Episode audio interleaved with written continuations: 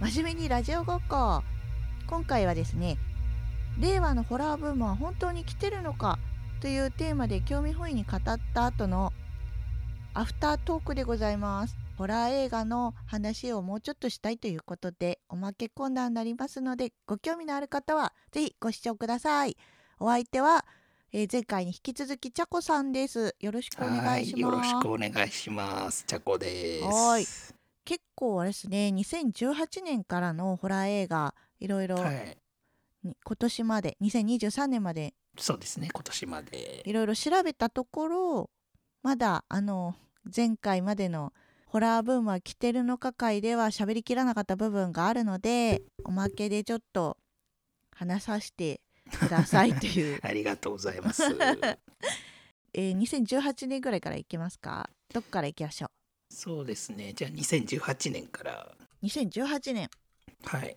12月の7日公開、来るですね。あこれね「ボギーワンが来る」という小説を岡田准一主演「告白」の中島哲也監督で映画化した作品内容の面白さもホラー表現もすごいが何より今作は柴田理恵がかっこよすぎる？はい。読んだえこれ見たんすか？はい。えー、見ました。鑑賞済みです。まあこれは恐怖度で言ったら5点満点とすれば、うん4.5ぐらい。うん結構怖いんじゃないかな。結構怖そうちなみに5点満点の恐怖映画はどれですか？えっと、リング？リング？もうディングですね。僕の中ではやっぱディングですね。あれ最強に怖い最高作品がディングだと思ってますう。ん個人的にですけどねじ。ゃあリングに迫る勢いの恐怖なんだ、うーん。そこに柴田理恵さんが出てくるのがちょっとえ？怖いの？って思っちゃう想像つかないですよね、きっうんとね。うんあの柴田理恵さん、あの霊能力者というか霊媒師のあ役やられてーて、もう格好がかっこいいんですよ。サングラスかけて、うんちょっとなんかやさぐれてる系の。もうあの方のイメージとは及びつかないあ風ー貌のキャラクターで、うん。この「来る」っていう話「ボギワンが来る」っていう小説がもともとあって、なんかこれ大賞とか取ってるんですよね。ホラー小説大賞。何年とかだったじゃなかったかな。そうなんだ。はい。原作がまずいいんだね。はい、うんでも一言で言うと霊能力者最強バトルみたいな、天下一武道会みたいなそういうノリがあってへえその松たか子さんとかもその霊能者の役で。へえそうなんだ、あ本当にそのノリだ。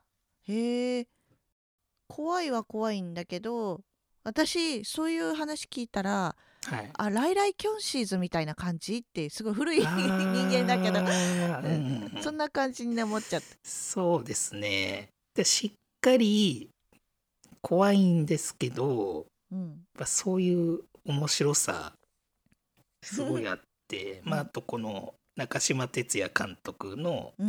なんか味っていうかそあー。の絵に絵に対するうんうんうんうん。味付け、画面の絵力。色味というか、うんちょっとね最後とんでもないところまで行くんですけどへえまあこれちょっと2018年はこれ見た方がいいっすね。はい、そうなんだ。えこれはあのやってますか？アマプラとかで。アマプラにあったかな。多分でもいわゆるサブスクネット配信あると思うんでどっかで、うん。ぜひぜひちなみに、ライライキョンシーズに関して解説はできそうですか？えーっと どうすかね。子供の頃に見たかなという。ライライキョンシーズとは1980年代にあった中国の発祥の、うん。えーテレビドラマなんですけれどもはい。霊能力者のおじいちゃんの孫である、えーうんうん。小学生くらいの可愛い女の子てんてんちゃんとかうんその周りの男の子たち4人組の子たちがはい。キョンシーっていう中国うん在来のゾンビうん死んだ人が蘇っちゃうみたいな、うんそういう霊的現象に対していろいろ対処する霊能力者っていう設定なんだけど結構 VFX 使っていろんなカンフー的な型をパンパンパンパンって4つくらいこう決めてから技を出したりとかアクション的なところがかっこよかったりする魅力的なあーそうですね、キョンシーシリーズ確かにそうですよね、カンフーアクションとかが魅力でしたよね。あれでも早送りなんじゃないかっていう話もありました けど、うん。はいはいでも良かったですね、あれはあれで。はい、余談です。すいません。はい。じゃあ2019年のはい。コンジアムってやつですかね。2019年だと。コンジアム？はい。3月23日公開コンジアム。あ、韓国の映画ですか？韓国映画ですね。韓国ホラーか。おお。POV じゃないですか、これ。あ、出ました。先ほど学習したばかりの POV です。はい。はい。これはどういうところが白い顔の女性のアップがあるところでこうドンってくるんですけどまあそれはもうインパクトやばいですね。これ精神病院を舞台にしてるっていう。精神病院跡地だったかな？そういうまああれは心霊スポットになってるようなところに若者たち入ってって、うんまあ主観映像ですね。結構、へ韓国とか台湾とか、まあ、インドネシアとかタイとかーうん。結構あの辺のそのアジア圏のホラー映画って結構最近グイグイ来てるんでうん。韓国ホラーこうドンってきたのはちょっとコンジアム結構きっかけにもなってるような気はしますね。そうなんだ。でちゃんと怖いし、はい、恐怖度で言ったらまあこれは 4, 4かな。うーん。個人的にですけど5点中4つけたいかな。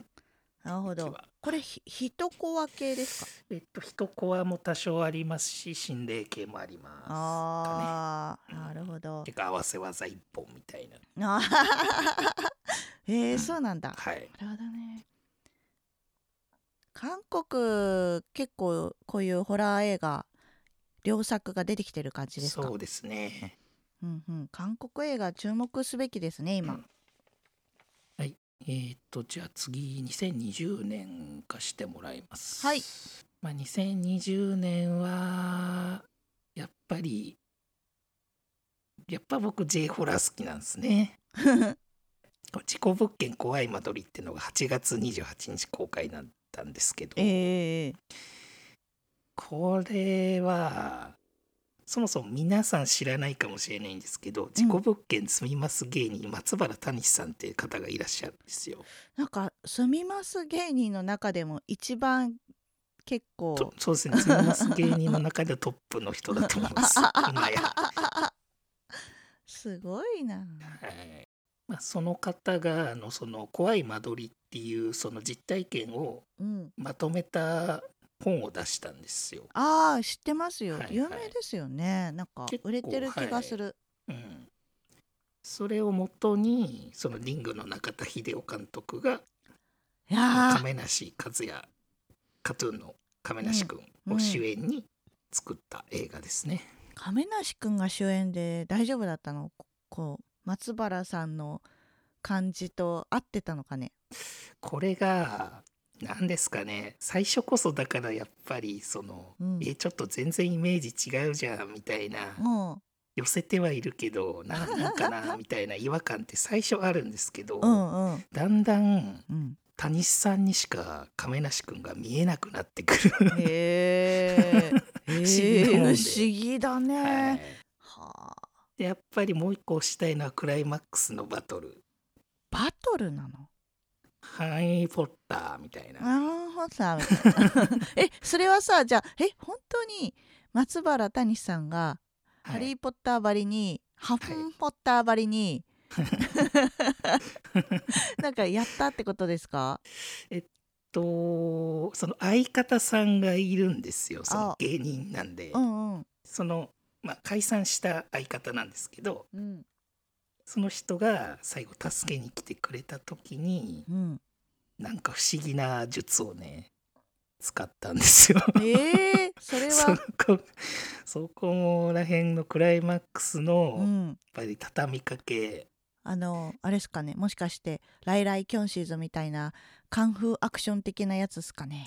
あーその肉弾戦はないんすけど。あないっすね。これまたちょっと新しい J ホラー表現だなみたいなのがへすごい。だからといって直でハフンポッターみたいに杖でどうこうみたいなことでもない、えっ、とそういうことではないんですけど えまあちょっとアドバイザーのというか不動産屋のああの店員さんでちょっとよくしてくれる人がいらっしゃってあうんその人のアドバイスまあその人がちょっとなんか例が見えるっていうかなんかそういうのができる人でアドバイスもらって、うん。そういうのやってみたらみたいな感じでしたね。ねなんか気になるな。ちょっとじまあこれちょっとじゃあ時間あったら見てみようかな、怖い。度で言えば5点中だとうん。2ぐらいです、あじゃあ見れるかもね結構見やすいと思います。うん確かに怖いの苦手な人は見やすいわ、ちょいちょいありますけどね怖いシへえー。ン、うんうん、じゃあ次、はい。2021年。はい。2021年もね結構良作多いんですけどね。ちょっと海外のやつ行きたいですね。もう年末ですね。12月10日に公開された「ラストナイト・イン・奏法」あっていう。これ結構ゆこれ知っ有てます？名。なんかな名前よく聞くしちょっと評判を聞くかな。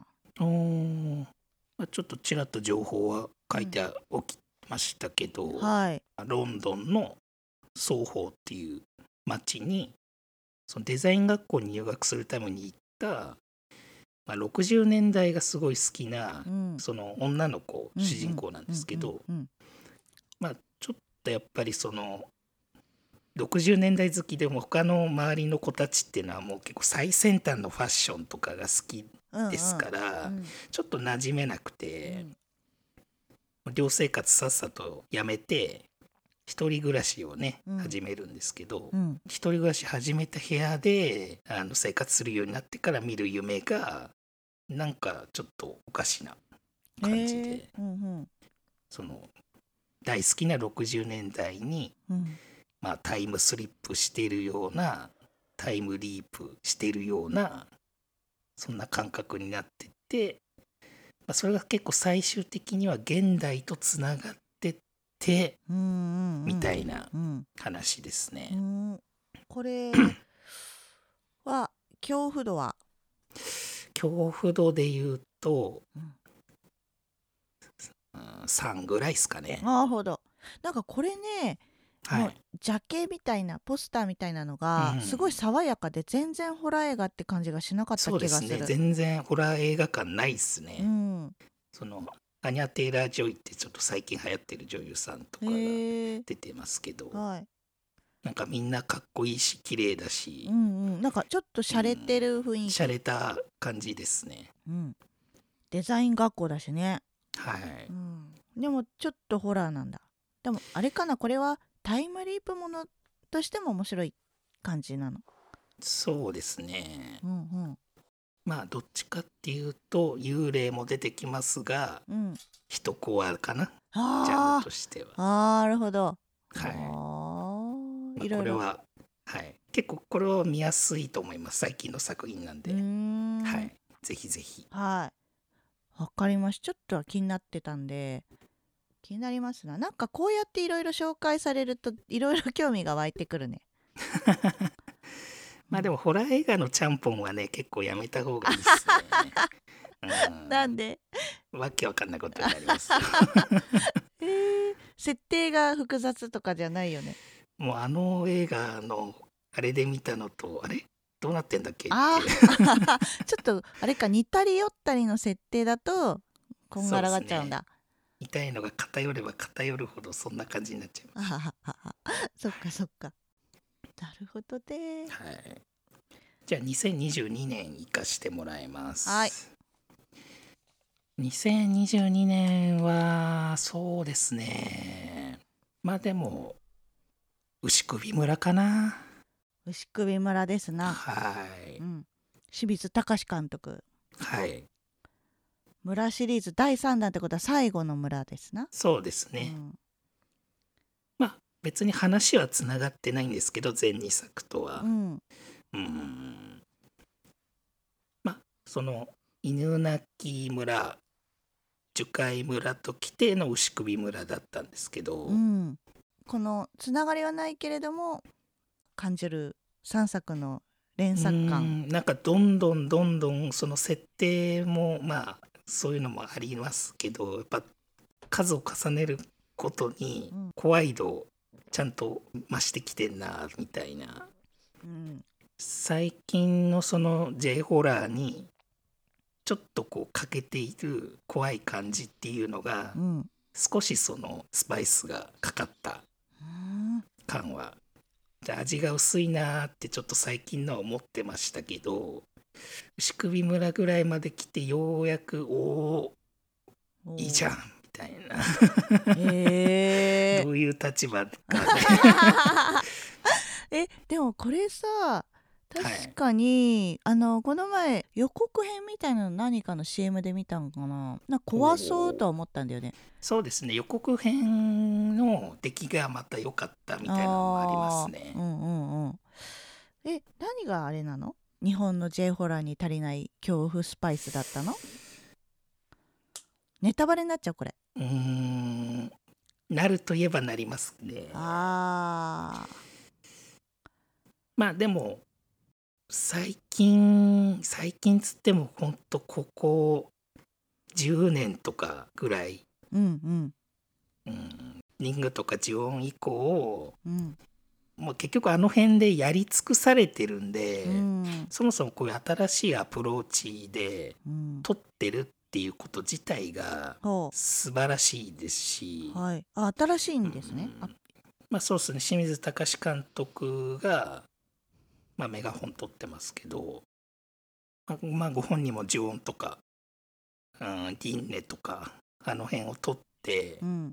そっからねやっぱり常にうん。そのホラー映画 撮ってくっていうのはやっぱり大変だと思うんで。うんうん。常うにあとはやっぱりたとえ映画といえどうんご時世的にとあか時代的にその制できることに制約があったりとか、あうん。うんいろいろその忖度をしないといけないみたいな背景もきっとあると思うんですよ。はいはいはい全部自分のやりたいようにはうんできないと思うんで、うん。そんな中でその犬鳴きから3作作って、うん。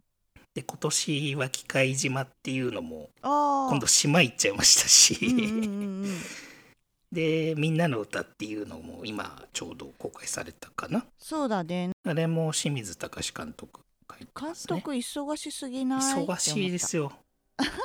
マネージャーみたいな、そういう総合的に見て、うん、僕は牛首村良かったなと思います、ね、もう総合的っていうのはもう監督の他の作品とか 監督の多少うんねぎらいも含めて。総合的はそこまで入っちゃうんだね、はい。結構広い範囲入ったな、はい。すごい好きなんだね。まあでも本当にこの、はい、第3弾にしてうん。怖さもしっかりあると思うんでうん。ぜひぜひ、まあ、できれば犬鳴きから見てほしいですけどね。恐怖度は？恐怖度3 3.5ぐらい。あそうなんだ。じゃあ、はい。来るよりは怖くない。来るよりははい個人的にですけど。どまあでもしっかり怖いですよ。うーん。じゃあ2023年今年のはい。1本だけ。はい。まあ今年も本当にいろいろありますけど7月28日の劇場版本当にあったノルのビデオ100100 100?100 これをしたいですね。本やるんですかこれ？本当にあった呪いのビデオってあのシリーズがあるんですけあどーなるほど。シリーズなんだ。あれがもう99年から始まったんですよね。じゃあもう20年近くやってる。そうですね。もう20年弱やってるんですよね。まあ記念すべき100巻目に到達したということで、はい。まあ、それが劇場まあ劇場版っていうのもまあ今までに何回かあったんですけど、うん。まあ今回はかなりそのメモリアル的な意味合いでも、うん。まあ、あとはそうですねその初期作品を担当されてたあの中村監督って方いるんですけど中村義弘さんか、うん。その方がその多分聞いたことあるかもしれないんですけど、うん。お分かりいただけただろうか。っていうワードナレーションをめっちゃテンプレ。されてる方でその方がまあ久々にこの100巻目っていうことで特別ってことで、うん。ちょっと今回その辺の監督やらなんやらやってくれたっていうのもまあある種本当にあった呪いのビデオ略して本呪が好きな人は、うん、そういうところで激アツだったり。これって結構マニアックな部類の作品じゃない？うーんでもそうっすね。認めたくない気持ちが。ちょっとありますけど。まあでも呪いのビデオはね多分みんな好きだと思うんで。マニアックって言ってんのにみんな好きかな？いわゆるテレビとかで紹介される、うん。あのなんか恐怖映像うん。ベストなんとかとか番組でちょこちょこあるじゃないですか、うん。まあ今。あれとかで取り扱われてる映像うもん。もともとこれ本物じゃんっていうのとかすごい多いんで。うん。あの本ノを知らないんですよ私。あ本物ご存知ないですか？あーすいません。あいえいえいえ。ちょっとえざっくり本ノの説明をしてもらった方がいいと思うんですよ。ほうほうほう。まあ、本当にあったという、まあ、言うだけあって、はいはい。投稿者の方々が送ってきた、うん。なんか不可解なものが映り込んだりとかしているうん。映像をうん。スタッフチーム制作チームがうん。見て、投稿してきた方々にインタビューに行くっていうのがまあ一つセットですねこういうのやり方。実録か。で、うん。場合によっては、うん。はい、それが本当なのかどうかっていう検証とか調査みたいなことまでしちゃうっていう。あそうなんだ、はい。なるほどね。はいはい、映像を撮影した当時の状況とかをうん。インタビューで聞いたりとかしつつ、うん。うん。そそういう噂みたいなものとかにうん。調査してってでお分かりいただけただろうかですね最終的には。あじゃあえっと本ノロがお分かりいただけただろうかが、あの本家なのあが元祖です。あそれも知らなかったよ。そうなんあだ。あそうっすかそうっすか、うん。そういうところでも、うん。うんこれは外せない今年は激アツって感じですね。私誤解してた本ノロって本当にあった呪いのビデオでしょ？はい、これただ単になんかこうキャストとかが芸能人になってうん普通にただあの世にも奇妙な物語みたいにオムニバスでやってるだけかと思ってたの。ストーああリーを。再現系ってことですね。うん、ストーリーを再現ドラマでやってると思った。あーまあ、まさにあの本当にあっただと怖い話の方ですねそれはね。違うんだね。なんか多分混乱してるね。本当にあった怖い話と本当にあった呪いのビデオはあのうん別物です、すいません、まあでも始まった時期は結構近いと思いますけどね。うん本当にあったシリーズ他にもあるでしょう。いや結構あると思いますよ。これからやっぱりドカーンってきて、うん。本当にあったとか実録なんとかとか。あそうそう実録なんとかとかね。うん。実録心霊体験とかなんかはい、あるよね。本当にその手ののパイオニアっちゃパイオニアですかあら、パイオニアなんだねこの本当にあった呪いのビデオが。うんあちょっとそこのパイオニア部分を知らなくて失礼でした。すいません。あいやいやいやいや。ってな感じですかね。気になってるというか。うん、確かはい。に本ノロはおちょっすすとめしたいものとか。怖そうだな。ありがとうございます。はい。皆さんも今ちゃこさんが勧めてくれた作品で気になるものがあったらまあもう一回あれ？なんて言ってたっけ？あの作品ってなったら概要欄にいろいろと映画のタイトル貼っとくので作品名で検索してねチェックしてみてください。はい。はい。これサブスクで見れなそうなやつとかあります？えー、っとホンノロは見れます。ほんのろは結構間によって見れなかったりとかあると有料になったりとなるかほうーん。まあでもスペシャル版だけちょっと見れたりとかっていうとこもありますし。うんできればあのその配信じゃなくて、ど、うん。うん DVD とかレンタルに行かれても久々にね行くって方々もいると思うんで、うん、そういうのも利用してみてはいかがでしょうか。あレンタルにもあんのかね？ちゃんと、これレンタルもともとやっぱレンタル発祥ですから、うん。その地上波で放送してみたいなことじゃないうんので、うんビデオ作品と DVD 作品。うん。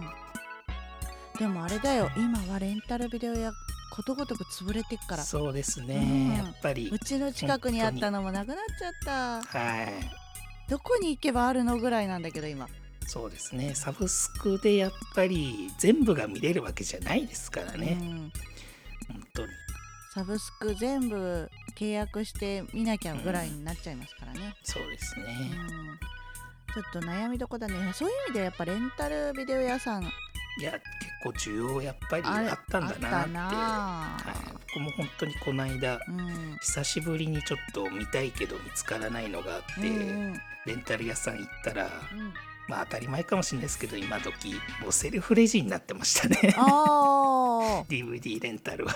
あでもあった？みたいのあはい見れました。あ探して。ツタヤさんですか？蔦屋さんです。じゃあ皆さんあのはい。近場のツタヤさんを探しましょう、蔦屋さんを応援しましょう。応援しましょう。こんないいですね。ツタヤさん応援して終わる感じでいいですかね？はい。はい。じゃあちょっとホラーをあんまり好きじゃない方もこの話聞いて興味を持ったらぜひぜひ見てみましょう。私もちょっとはい。何個か時間がある時に見てみようかな、そうですね、はい感想お待ちしてます、うん。これ これさ恐怖3って言ったのにすげえ怖かったよとかありそうですよ。嘘だったじゃんまだ まだ怖いなのって思っちゃいますよ。はい。じゃあ今日はこちらでお別れしましょう。はいどうもありがとうございました、はいありがとうございました。エミリーでした。チャコでした。はーい